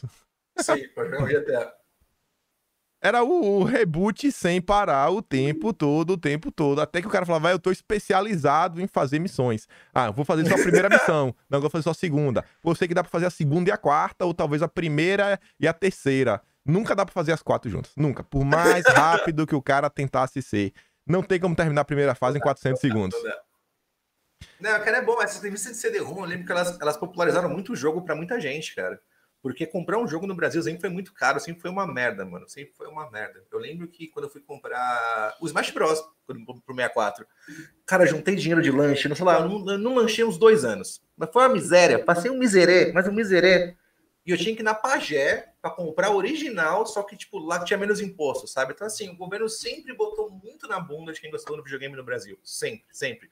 Nunca ninguém apoiou, cara. Nunca ninguém apoiou. E é por isso que, cara, o governo tem que investir em jovem. E o jovem quer o quê? O jovem quer apertar uma bunda e jogar um Free Fire no celular, cara. E quando o governo perceber que dá para também ter ensino, não só lazer essas ferramentas, a coisa começa a dar uma, uma girada. Começa a dar uma girada. Eu acho incrível como ninguém se importa com o jovem no Brasil. Eu odeio concordar com o chorão, que o jovem do Brasil não é levado a sério, sabe? A gente vai deixar o quê? Os caras boiando no BTS, no Felipe Neto, já fazer alguma coisa para os caras se sentirem em casa, man. Pois é. A galera do Batalha de Anime, que segura nas costas a internet, quem que são? São os caras mais marginalizados por todo mundo, cara. Não tem conteúdo, não tem humor, não tem nada pro jovem brasileiro, cara. Não tem. Se você é um jovem hétero, de 20 a 30 anos, você vai ter que comprar pack de mina pelada para ser feliz, porque é isso que sobrou para você, cara. Ninguém faz conteúdo para isso. E aí, é. tu começou agora meio que andar por esse meio. Tipo assim, do, de quando, do início até chegar hoje, numa versão moderna do Hit, o Conselheiro Amoroso, Will Smith brasileiro. como foi esse processo? Tu começou por onde? Você fala, tu lembra como foi a primeira vez que tu, sei lá, fez uma live, uma participação, um podcast. Como foi que começou assim? Não, primeira vez Leon, Loen na internet. Cara, foi muito doido porque as pessoas, a sociedade está tão corrompida que eu sou um modelo de pai para muita gente. Eu sou um cara mais velho acessível e as pessoas vão lá e me perguntam coisas. Eu fico com dó, cara, porque sei lá, são umas perguntas tão básicas, os bagulhos tão bobo, que, cara, é realmente alguém sentar com a pessoa e gastar meio 30 segundos da sua vida para falar com o cara, entendeu? Outro dia um cara tava muito preocupado e tava ansioso porque o filho dele ia nascer, blá blá blá. Porra, dava pra ver que o cara tava mal, mal de cabeça, sabe? Meu, eu conversei com um cara ali duas horas na DM, troquei uma ideia, falei, cara, fica tranquilo, ter uma criança difícil, vai nascer, mas você tem que estar preparado, tem que dar suporte à sua mulher, não, não cometa os erros que eu cometi, blá blá blá. Mano, é o mínimo que você faz por outro ser humano. E o cara, mano, até hoje me agradece, blá blá blá, e BBB, sabe? Eu falei, cara, as pessoas precisam ouvir o básico, as pessoas precisam de alguém para ajudar elas nesse mundo tão maluco, onde está todo mundo tão e super estimulado por tanta coisa acontecendo e tal. E aí começou, cara, começou, aí eu comecei a fazer uma participação aqui. O meu primeiro podcast, na real, foi um Zoeira Cast junto com João Carvalho, antes de ter direita e esquerda no Brasil. Foi eu, Berriel, Caliel, eu acho que tava o Luquinha, João Carvalho da DR, que hoje em dia é até do, do Itamaraty, os cacete, e a gente começou a falar sobre política ali, cara. E aí, desde então, cara, fui fazendo uma coisinha, fui fazendo outra. Então, tua primeira aparição foi um podcast de zoeira, mas que vocês falavam um pouco de política. Sim, sim. A gente começou a brigar por política antes de ter direita e esquerda no Brasil, assim. Eu só não concordava, sei lá, que o cara curtia o, o Che Guevara, e aí o bagulho desandou uma guerra civil completa e uma ruptura total do Brasil. Assim, sempre fala que esse podcast aí foi que separou o Brasil no meio. Tu lembra quando foi que começou, quando foi isso daí? Que ano foi isso daí? Puta, mano, 2011 no máximo. 2011 Nossa, no máximo. velho. É muito antigo, é muito antigo. Vou ver se eu acho esse episódio aqui, cara. Aí vem de lá de 2011, vem coisa, passando por diversas coisas. Nesse Aí período teve mais coisa que, a- assim, muita gente conhece lá, sei lá, do NSI. Um pessoal conhece daquele coisa. Antes daquilo ali, teve ma- mais participações, mais coisas? Nossa, eu fiz muita merda na internet, né? Eu fiz o Montagens Mil Grau, que é- foi uma página lendária de montagens aí, que basicamente baseados na Rafaela Justus, coitada. E aí começou a dar mó BO e o bagulho ficou gigante também, que gerou até o Corinthians Mil Grau, não sei o que lá Mil Grau, é tudo filhos espirituais, Montagens Mil Grau, um beijo a todos. Eu fiz o Manchete Revista, que era uma, uma página fake da Manchete, que falava de um inspector, falava de Cavaleiro Zodíaco e tudo mais. É, eu fiz o Rimas of PT, que foi onde eu entrei de cabeça na política, comecei a falar, zoar petista e começou a dar uma confusão também, uma treta gigante. Esse daí foi o que tu conheceu o Flávio nessa época. Então, cara, um belo dia, o... eu tinha uma página chamada Foice de São Paulo, que era, cara, a capa da Folha, assim, com umas piadas bobas. E eu passei mal de dar risada, chamei o cara no, no Facebook e falei, mano, você é muito divertido, eu gosto muito de você, você é o cara. Ele, ah, gosta também da Rimas of PT e tal, blá, blá, blá, blá, blá, blá. Deu dois dias, eu tava na casa do Flávio e a gente nunca mais separou desde então. Era isso, era isso. E eu gosto muito do Flávio porque a gente teve o mesmo crescimento. Tal. A gente cresceu na, no auge da Rua Augusta, a gente cresceu, mano, tocava em festa. Então, assim, ele sabe o, o, o quão longo é o, o oceano de lama da noite paulistana tal. E aí tinha um de história em comum. Ai, comi fulana, ai, comi ciclana, ai, odiava aquele cara, eu também. E aí, bem, virar uma das pessoas mais importantes da minha vida é o Flávio, assim, cara. Tipo, me ajudou muito quando eu me divorciei, me ajudou muito mil coisas. Eu gosto muito do Flávio, cara. Eu gosto muito do Flávio mesmo. Vai de ser humano. Flávio é uma figura engraçada, né? Porque a galera vê aquela figura assim, pô, mecânico, tem uma tatuagem aqui, outra lá, aquela cara de maluqueiro, corintiana, o cara já fica assim, vixe, mano, é corintiano, viu? Toma cuidado. Só que vai lá na timeline e, sei lá, toda hora o cara fala uma postagem, fala de Jesus, fala da importância de voltar pra igreja, fala uma coisa aqui, fala uma coisa outra, o cara fala, rapaz, velho, é aquela prova assim que não deve comprar um livro pela capa. Exatamente, o pessoal acha que a pessoa é mecânica na Zona Leste, que ela não vai ter um conhecimento. O Flávio tem uma, uma profundidade sobre as questões da vida que, meu, eu não encontro em, em doutorandos, cara. Não encontro doutorandos, cara. Exatamente por ele ser um homem simples e ter sempre uma noção muito certa do que é o certo e o errado, uma visão muito clara do que é bom ou errado, ele consegue ver as coisas que muita gente não vê, cara. Com a cabeça enfiada na própria bunda. É sempre assim. Sim. E aí, é, começou, beleza, passou esse período, teve NSI e começou o Long Talks que a gente tem hoje. Tu, no Sim. início, em algum momento, falou assim, pô, cara, eu quero começar a minha parada e, sei lá, pô, pensar em streamar, jogar um joguinho, fazer uma parada diferente. Ou no início a única ideia era só manter o esquema de entrevista, bate-papo? Então, cara, conheci ao longo, por causa de videogame, quando eu voltei a jogar videogame, eu comecei a jogar Overwatch. Sim. Confete, o Gentili me falou, compra o Overwatch que é legal. Falei, demorou.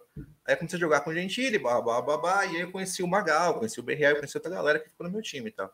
Aí o Magal começou a fazer live aqui na Twitch, e eu jogava muito PUBG com ele e tal, porque, pô, era um time com quatro pessoas e tal, e, meu, eu comecei a gostar muito de jogar e conversar. Mas era um bagulho que pra mim, meu, nunca ia dar tempo. Eu tava sempre trabalhando, criança pequena, bababá. Foram uns três anos que eu não conseguia fazer, fazer streaming, então. Aí eu comecei a jogar tal, falei, ah, cara, eu vou começar a fazer streaming. Aí surgiu o lendário Carimba QGP. E aí eu percebi que, ok, é possível fazer uma bobajada dessa e o pessoal assistir e se divertir.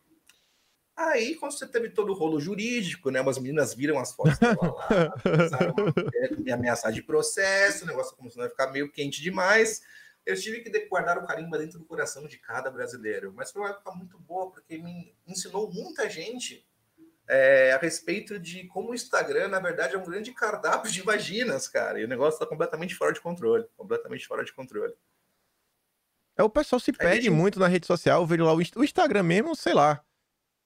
É, eu, eu sou muito reticente assim na hora de colocar foto, porque eu sempre me pergunto o seguinte: falei, cara, eu tô colocando essa foto aqui pra quê? Porque eu quero guardar de recordação, porque eu sou burro, eu não sei salvar no computador, eu tenho preguiça, e aí eu sei que se eu não salvar, eu vou deletar, eu vou perder para sempre. E eu quero colocar no lugar que eu sei que não vai perder, o Instagram parece que é fácil. Ou eu tô colocando essa foto aqui porque eu quero parecer que eu sou legal, receber umas curtidas, uma coisa ou outra. Sabe? Sempre me, me bate. É uma grande batalha de egos. É quem tem a vida mais legal, quem tem a mulher mais gostosa, quem tem o filho mais bonito, quem tem a maior casa, quem tem o maior carro. E o like, ele é gostoso, porque é um afago na sua alma digital. Você fala: olha, como eu gosto de você aqui, Fulano. Olha como você é legal. Olha, então, cara, não adianta também. É bom, é bom. Confete digital é gostoso. A gente tem que admitir isso. Só admitir. Falar, cara, é real. Isso daí quem diz é o próprio Dale Carnegie, naquele livro Como Fazer Amigos e Influenciar Pessoas. O melhor livro de autoajuda que eu acho que eu já cheguei a ler. Ele fala que a, primeira coisa do livro que ele fala é o seguinte: a coisa mais importante que você deve saber sobre o ser humano é que a coisa que o ser humano mais gosta é se sentir apreciado. Coisa que o ser humano Sim. mais gosta, se sentir apreciado. É como ele já começa o livro. E em cima disso ele vai trabalhando a parte de você se tornar uma pessoa agradável. E as coisas que ele fala, cara, é engraçado que assim, são coisas que hoje em dia eu vejo, bicho, parece um conhecimento assim que você fala, cara, é tão óbvio, mas ninguém pratica. Ele fala o seguinte: decore o nome das pessoas. Você fala, pô, decorar o nome das pessoas é algo meio comum. Você vê que hoje, sei lá, às vezes. Porque a gente tem essa sociedade, às vezes, com empresas que você. Essas empresas que você não conhece o dono, é difícil, você não conhece a galera.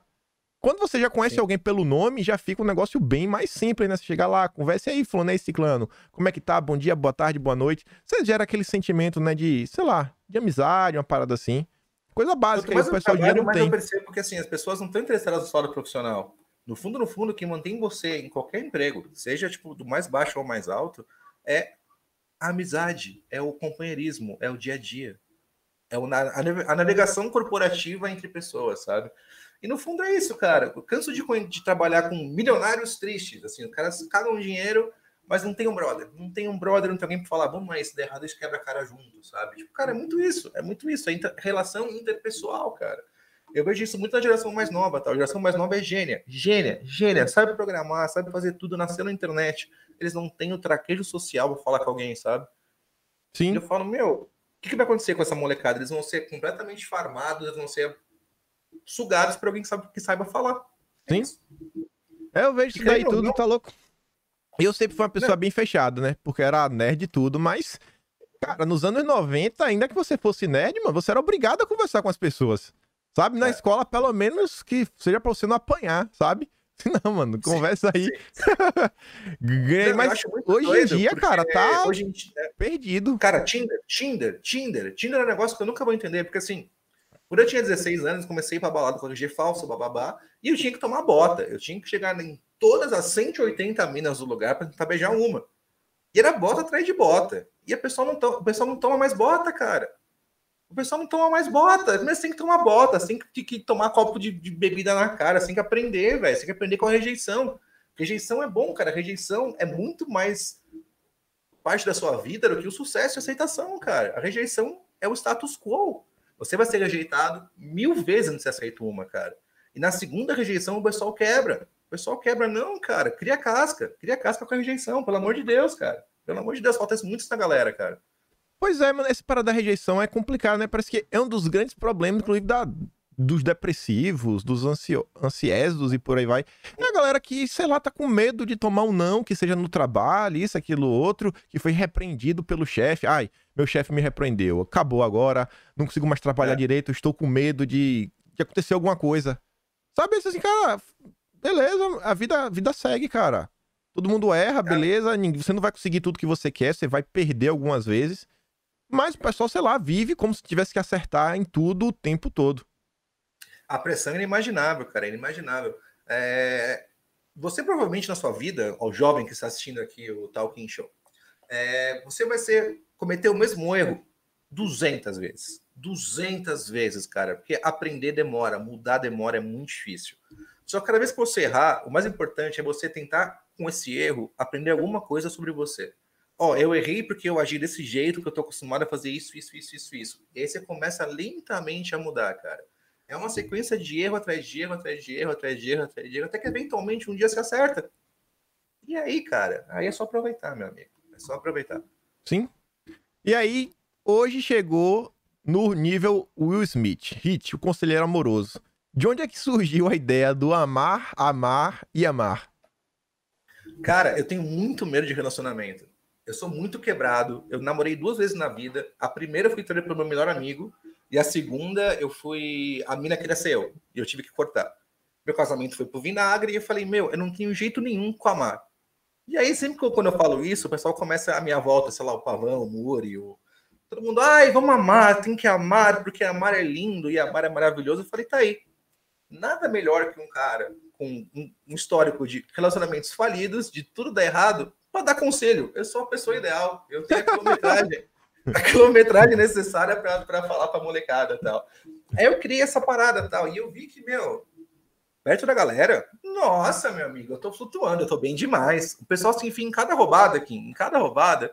Eu falei, tá aí, man, então é um negócio que o pessoal não troca ideia, cara, sobre relacionamento, sobre amor. Isso aí é conversa de bar, que o pessoal tem no bar com os brother e bar tá tudo fechado. Vamos trazer isso pra internet. E eu gostei do quadro, mano, é bem divertido. É bem Sim. divertido. Tem feito minhas terças-feiras mais divertidas, cara. Eu vejo que, vez ou outra, aparece lá alguém, sei lá, 16 anos, 19 anos. Você vê que assim, pai, o cara tem tanto problema que eu falo assim, cara, respira, meu filho, respira. O cara que tá com 19 anos, a preocupação dele é ter filho já. Tipo assim, é achar uma mulher para ele poder casar e ter o um filho. Falei, cara, cara respira. Com 16 anos, a preocupação era achar a lata de lança, cara. Vocês não, não podem pensar nisso, man. A mulher certo, o emprego certo, o momento certo, sucesso, é um valor que, muito mutável de pessoa para pessoa. Eu acho que eles assistem, tipo, meu, querendo ou não, o Clube da Luta foi perfeito nisso. Eles vêm na mídia que eles têm que ser estrelas do rock, casados, com filho, cachorro labrador, aquela casa maravilhosa, ou eles não deram certo na vida, entendeu? Não é assim, cara, não é assim. Nessa pessoa da casa do comercial que tem a mulher, o labrador e dois filhos, tem muito mais problema que vocês imaginam, cara. Vocês veem só a superfície da parada e acham que aquilo é um sonho que vocês querem. Achem o seu sonho primeiro, cara. Depois vocês começam a pensar nisso daí, tipo, de não, quero ser aquilo, quero ser aquilo outro. Não, não tem, cara. Relaxa. Vai dar errado o namoro, vai dar errado o casamento, ou vai dar certo, ninguém sabe. É a vida. A vida é um, é um grande lamen de caos. Você dá uma colherada ali, mano, que vier veio, cara. É isso. Sim. E previsões 2021. O que é que você. Não é que, você, não é que são previsões para o ano que vem, mas as previsões que você prevê em sua vida, ou talvez assim, desejos que você tem para 2021. Gosto, gosto aqui. Vamos lá. Uh, previsões, cara. Eu quero crescer na Twitch, quero continuar fazendo live, trazendo mais conteúdo. Eu acho que é mais divertido para e é mais próximo tal da galera. Eu gosto de conversar com o chat, ter esse tipo de comunicação com a galera. Eu quero fazer o Cold Nights, que vai ser o programa meio do Papo de Podcast em vídeo aqui também na Twitch. É, eu tô abrindo minha agência, cara. Eu tô abrindo uma agência digital aí que vai, eu vou tentar meter o louco aí em 2021, que vai ser bom, cara. Que eu tenho muito conhecimento de causa de internet aí para não tá, não tá com a batuta na mão. Uh, eu quero que minha filha continue crescendo e ficando esperta. Talvez esteja no relacionamento, sim ou não, vamos ver. Mas eu tô afim de dar uma, dar uma namorada, uma calmada, porque a vida louca tá vai me matar ainda um dia aqui. É, eu espero que em política e em, em publicidade e comunicação as coisas sejam mais honestas. Acho que a honestidade é é o ponto-chave agora é uma situação que todo mundo tá de saco cheio, todo mundo tá meio cansado, e, tipo, a única forma de não desanimar a galera é uma boa e velha conversa franca com a verdade debaixo do braço. E sei lá, mano, sei lá, que não fique com disfunção erétil. Acho que o resto é tudo, é tudo bem, é tudo bem. Eu fico pensando, eu, eu, colocando isso daí, e a galera assim, vendo, fala, rapaz, velho, não acredito, mano. Eu achei, eu achei que ia vir aqui pra ver um vídeo de política. Tô vendo o cara falando um monte de loucura, velho. é, aí, aí é onde o Loen gosta de estar, cara. É, mas eu acho que isso que tá faltando, cara. Eu acho que, sei lá, em termos assim, de política, o nosso lado tá tão sem graça às vezes, sabe? Tão chato. É, o pessoal já, sei lá, acorda e respira política como se fosse só isso que existisse. Cara, eles não perceberam que assim, o Bolsonaro, ele não chegou lá falando de política, falando de lei, falando não sei o que lá. Ele chegou lá zoando, velho. Ele chegou lá zoando. Ele ganhou a eleição mais barata da história, zoando no zap. E o pessoal quer ficar sisudo, quer ficar gravatinha, quer ficar, não, porque realmente. Cara, não, não, não, não, não, não, não, não, não, não, cara. Você convence o brasileiro médio, você convence o brasileiro fazendo ele rir. E a gente não tá mais rindo. Resultado, tá aparecendo cada vez mais aí, cara. Vocês vão parar de rir e ficar sisudo mesmo?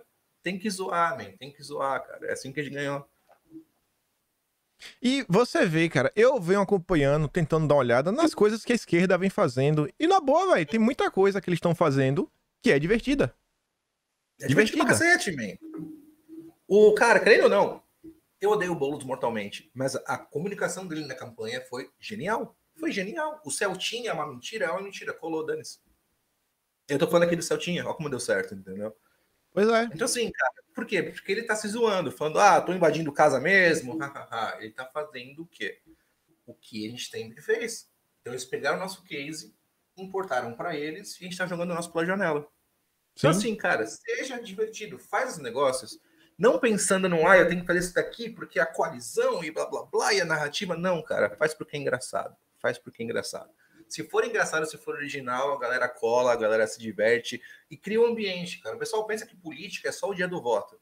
Até a pessoa ir lá apertar um númerozinho na urna, tudo que acontece na vida dela é, resulta nesse voto. Entendeu? E assim, se a pessoa continuar se sentindo mal desse lado, se sentindo mal acolhida, se sentindo cheia de tretas, se sentindo, sentindo chato, chato mesmo, cara. Os, últimos arcos da internet foi muito chato. O que aconteceu? Perdemos uma aderência. E é isso, tem que fazer, cara. Tem que apontar e rir, tem que dar risada, tem que zoar um amigo, tem que ter briga, tem que fazer a porra toda, entendeu? Sim. Mas seja natural e seja divertido, cara. Sendo divertido é isso. Sim. E aqui ver só as perguntas aqui do que a galera mandou. E perguntas de boa, porque vocês aí no chat estão mandando cada coisa absurda. Porque nem, nem o amar, amar amar seria digno de fazer uma pergunta dessa. Mas, ó, o Platinos perguntou o seguinte: qual foi o melhor anime que você viu esse ano e por quê? Cara, meu top 3 no momento, tá? De 2020 é Jujutsu Kaisen, é muito bom e tem muito potencial, pelo que eu li no mangá eu também gostei bastante. Eu vi atrasado Dororo e eu gostei muito, muito, muito, muito, muito. É uma baita história, curtinho, tem 24 ou 26 episódios, não lembro, mas conta a história de um filho de um senhor feudal japonês que, quando ele ia nascer, a terra desse senhor feudal tinha muita, muita praga, muita guerra, ele resolveu trocar o filho dele para os demônios, tal, em troca de é, prosperidade para sua terra. Sim. Só que aí a mãe estava lá no meio do parto, tal, e aí a mãe reza pro moleque ficar vivo, e aí nasce um moleque sem olho, sem nada, assim, só que ele tá vivo, consciente, e ele tenta buscar de volta os pedaços do corpo dele, enfrentando, tipo, o exército do próprio pai tal. Então é bem legal. E um também que eu não vi, que eu não, que eu não, não tinha visto, que eu vi que gostei bastante, é Stains Gate, cara. Stains Gate é uma, é uma história genial sobre viagem do tempo, um cientista maluco, egocêntrico tal. É bem divertido, assim. Então são os três que eu, que eu vou indicar para todo mundo aqui, fora os os grandes hits do momento. Que tu é, acredita... um Titan, Demon Slayer e etc. Tu acredita que Demon é, Stains Gate eu assisti até o penúltimo episódio, não vi o último? Cara, você não, de verdade, eu acho que o último é o menos importante. É o menos importante. Eu falei, falei, cara, eu não acredito. Tipo assim, sei lá, chegou assim, no tempo, eu gostei e tudo. Eu falei, velho, tá mesmo aqui, repetindo o mesmo dia, o mesmo dia, o mesmo dia. Eu já vi esse filme na sessão é. da tarde já. Ah, sei lá, velho. Não vou ver esse último episódio, não. Cansei. Tem um Steins Gate Zero que conta outra linha do tempo, tal, sobre essa parada também que é divertida, cara. Esse é, é, é menos comédia e mais depressivo, tal, mas é bom, é bom. Tem uma pergunta aqui do RG8181 que pergunta se você já apanhou na noitada. Mas muito, mas muito, muito e muito. É, eu sou um careca estranho de 1,80m. Eu sempre fui um careca estranho de 1,80m. E aí eu sempre fui um alvo muito fácil. As pessoas me acham folgado, as pessoas me acham arrogante. E, mano, no final eu só tô pensando em, tipo, ah, eu quero mais um Jäger, sabe? Aí vira e mexe, chaveca a mina de alguém errado, ou um cara não vai com a minha cara. Nossa, tipo, até meus 23, 24 anos eu brigava quase toda semana, cara. Aí teve um dia que eu falei, meu, eu tô num ciclo infinito de violência, onde sair de casa, arrumar treta, e aí numa dessa eu vou tomar um tiro, man, acabou, acabou, acabou a história, valeu a pena. Aí eu fiquei mais de boa, agora eu sou um, basicamente um monge budista na noite, é muito difícil alguém me irritar. É engraçado, tipo assim, é, tu é, é tipo Flávio, é aquele estereótipo que quebra por completo aquela ideia que o pessoal tem da direita. Ah, a direita tem que ser esse caminho, aquilo outro, blá blá blá, tititi. Aí vem um cara que era um maluco, tudo, que joga videogame, assiste anime, fala um monte de groselha e acaba ajudando com alguns conselhos que. Quer dizer, não é um conselho, passa as experiências que teve de vida, que deu errado, é. e fala pro cara que é mais jovem, falou, mano, eu não sei te falar como dar certo, mas eu sei o que falar para não fazer, porque vai dar errado, que já deu comigo.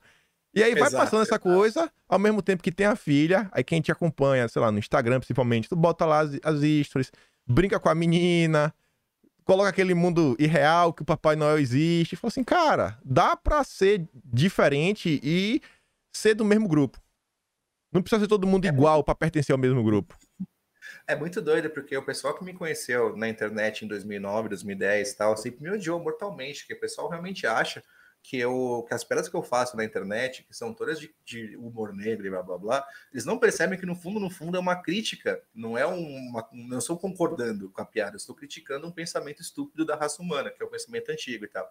E quando eles me conhecem pessoalmente, eles ficam em choque, falam, cara, como você é uma pessoa legal, como você é um bom pai, como você é uma pessoa boa. Eu, eu estive errado esse todo, todo esse tempo, sabe? Então é, eu gosto de causar isso nas pessoas, é bom, cara, é bom porque a gente vive numa época que não importa quem você é, o que importa é o que você parece, né, cara? Sim. Tem muita gente que parece ser boa, que parece ser um amorzinho, que é contra o feminicídio e ai, bababá, e quando vê tá passando o pinto na Dani Calabresa numa sala de briefing, sabe? Então é complicado, família. Pois é. O pessoal, eles querem vender, né, aquela moralidade, vender uma imagem, diversas coisas, mas na hora do vamos ver, você fala, cara, pelo amor de Deus, cara, pelo amor de Deus. E só o... que... Como é que chama aquele Prison Planet? Joseph Watson, Joseph, Paul Joseph ele, Watson. Paul Joseph é, ele, Watson. Fala muita, ele fala muita coisa sobre o virtual signaling, né? Que é sinalizar a virtude e tal. E é isso, entendeu? Hoje em dia o pessoal consegue ver um monte de luta, luta fácil de, ser, de, de vencer, por exemplo. Ai, brigaram com uma mulher de graça e sobe hashtag, porque no fim, no fim, todo mundo tá cagando com mulher. A pessoa só quer mostrar como é uma pessoa boa, como é uma pessoa incrível, como ela está flutuando por cima de vocês, mortais, sabe, com defeitos. Isso é muito falso, cara. Não cola, não cola. Sim, e a galera quer mostrar, né? Quer mostrar que sabe, quer demonstrar conhecimento, demonstrar virtude. E é mesmo aqui, eu coloquei até aqui no cenário os livrozinhos, porque é bonito, né? Livro sempre é assim, é a decoração, no final das contas. Beleza, eu li, eu li uma parte desses livros. Ainda não terminei de ler todos, eu comprei porque tava na promoção, pô, eu vi assim, capa dura, verdinho. Ah, vou comprar, véio, esses livros, esses clássicos aí, pelo menos pra ter em casa. Mas, sei lá, tu foi um cara que, que foi de ler durante a vida? Chegou a ler alguma coisa, tu falou, mano, lê pra quê, mano? Lê coisa de chola. então, cara, ler coisa de chola, como que surgiu, né, cara? O meu. Todas as minhas. Eu fui expulso de algumas escolas, tal, então eu tive diversos professores, né, sobre matéria de literatura tal. E todos eram um saco, tipo, nem sabia o que era política, mas todos, tipo, queriam falar de União Soviética tal. E, meu, eu tinha, sei lá, 12 anos, eu queria falar de desenho. E aí, cara, foi me dando muito asco de livro, porque eu lembrava dos professores, cara. Olha que loucura, man. Tipo, eu me afastei de conhecimento porque eu não queria me tornar minha professora ultrapetista, saca? Agora eu tô começando a voltar a ler, tá? Eu lia muito quando era moleque, mas eu desencanei porque comecei a, a ler mangá e depois eu comecei a, uh, quero ser da balada e da noite, dane-se. Mas eu tô voltando a ler agora, eu tô lendo bastante coisa aí de Platão, Aristóteles, que são os brabo da Grécia, e eu tô gostando, cara, é bom, é bom, faz bem, cara, faz bem. É mesmo, tu tá lendo o que de Platão? Correndo. Tá lendo o que de Platão e de Aristóteles? Cara, eu li li República e o Banquete, cara, e eu gostei, e eu gostei, é isso que me doeu. Eu falei, pô, os caras são bravos, hein? São meio migtal, são meio migtal, hum. os caras são bravos. Já vai começar a fumar um charuto daqui uns dias, hein? Botar suspensório. Tô sentindo, desculpa, hein? Eu, eu, eu, ainda sou hétero, desculpa, desculpa. ai, ai, ai. Mas é isso aqui, deixa eu ver que o pessoal que perguntou aqui. Não, não é, o pessoal perguntou se meu livro aqui é a Suma Teológica. Não é. Perguntou se você já foi expulso do Padre Moyer. Não, não, eu fui expulso da Escola Paulista, do Objetivo Cantareira e do ESAG Tucuruvi, velho. E a última. ESAG... Fala, então, Desculpa, só ficar. No, no Exaga eu fui expulso porque quando a professora entrou, eu tava tomando pinga com Fanta Uva com funil na boca às sete e meia da manhã. Aí não teve muito o que fazer, né? Aí foi só assinar o bilhetinho ali e ir pra casa. Meu Deus. E a última pergunta aqui é só sobre o Instituto Calabazas. então, é é o seguinte. É, a história de Calabazas, tá? Uhum. O Pablo tava morando aqui com uma molecada, tá? A molecada, por causa do Covid, saiu, o Pablo tava fudido. Eu falei, ah, Pavão, dá um quarto aí, mano. Coitado, você tá aí, mano, tomando no cu com aluguel, eu vou cachar essa porra com você. Aí, o dia que eu tava aqui, eu tava bebaço, bebaço, bebaço, e o bebezinho é igualzinho o Kanye West. É igualzinho o Kanye West, é igualzinho. E eu comecei a rir na cara do cara e falei, mano, onde eu tô? Tô em Calabazas. Aí virou Calabazas, virou um meme, bababá. E aí, quando eu vi, eu tava vendo na TV um anime, eu tava aprendendo a dar armlock no, no, no, chão da sala e tava, tipo, lendo um Platão. Eu falei, cara, é um instituto. É um instituto, agora vamos ter aulas aqui de anime, de trance, de como montar o seu chevette, e a piada tá desenvolvendo e tal, e a gente vai começar a dar umas aulas aqui pra ser engraçado, cara, do Instituto Calabazas. E tem algum plano de transformar Instituto Calabazas em, não sei, a nova mansão Maromba? Bater cara, de frente aí com o Toguro? Sabia que eu tenho? Eu tenho, eu tenho, eu tenho, eu tenho, eu tenho. Eu quero. Que assim, tem muita personalidade muito diferente aqui dentro, né, cara? Tem o Pavan, que é um Nelas, que agora é um dela. Tem o Murilo, cara. O Murilo, que é um, que é um cozinheiro genial. E o cara, mano, é um performer. O cara dança Madonna passo a passo, tá ligado? É um bagulho que você não vai encontrar. O pessoal paga pra ver isso em Las Vegas, tá ligado? E aí eu quero ver se consigo dar um jeito de fazer, tipo, os três point of views da parada e tentar fazer essa parada acontecer aí, que vai ser engraçado, mesmo. Vai ser engraçado. Acho que tem conteúdo bastante aqui para dar risada. Teve aqui mais uma pergunta, o cara pergunta se você curtiu algum dos Final Fantasies. Final Fantasy VII, para mim, é top 3 jogos da história. Eu amo a história de Cloud Strife, da Tifa, do Sephiroth, de tudo, tudo, tudo, tudo. É muito bom. Eu joguei bastante Final Fantasy VI, eu joguei o 9 e eu tentei jogar o 15, mas eu, eu não gosto tanto desse novo estilo de hack slash aí. Tipo, eu gosto é, o novo... Perdeu, perdeu um pouco a essência. Perdeu um pouco a essência. Ah, né? Mas é, também a questão é para a geração nova, né? A gente tinha paciência de ficar lá esperando e dando Phoenix Down nos caras mortos tal. Hoje em dia, não. Hoje o cara quer entrar, ter aquele rush de serotonina na cabeça ali e largar, sabe? Então, eu acho que é mais ou menos isso, cara. Acho que é um conflito geracional aí do, do Final Fantasy. Sim, sim, Mas, sim. Vamos ver, vamos ver. Então, acho que é isso, velho. Pro nosso primeiro aqui, Talking Show. Conseguimos, acho que, passar sem falar de política, né? O que falou foi tá liberado, A gente falou, não falou nada, velho. Ninguém vai ficar enchendo o saco falando, ah, isso aqui, isso aqui, Bolsonaro, PT, Lula. De boa, né? Tentar sair um pouquinho dessa bolha, velho. Tentar falar, conversar, conversa do dia a dia, entretenimento, pessoas normais. Exato, cara, exato. É, o pessoal acha que tudo tem que ser política, enquanto esse papo sobre o nada e valor e videogame e cachaça é muito mais política que papo de política. Então, pois é.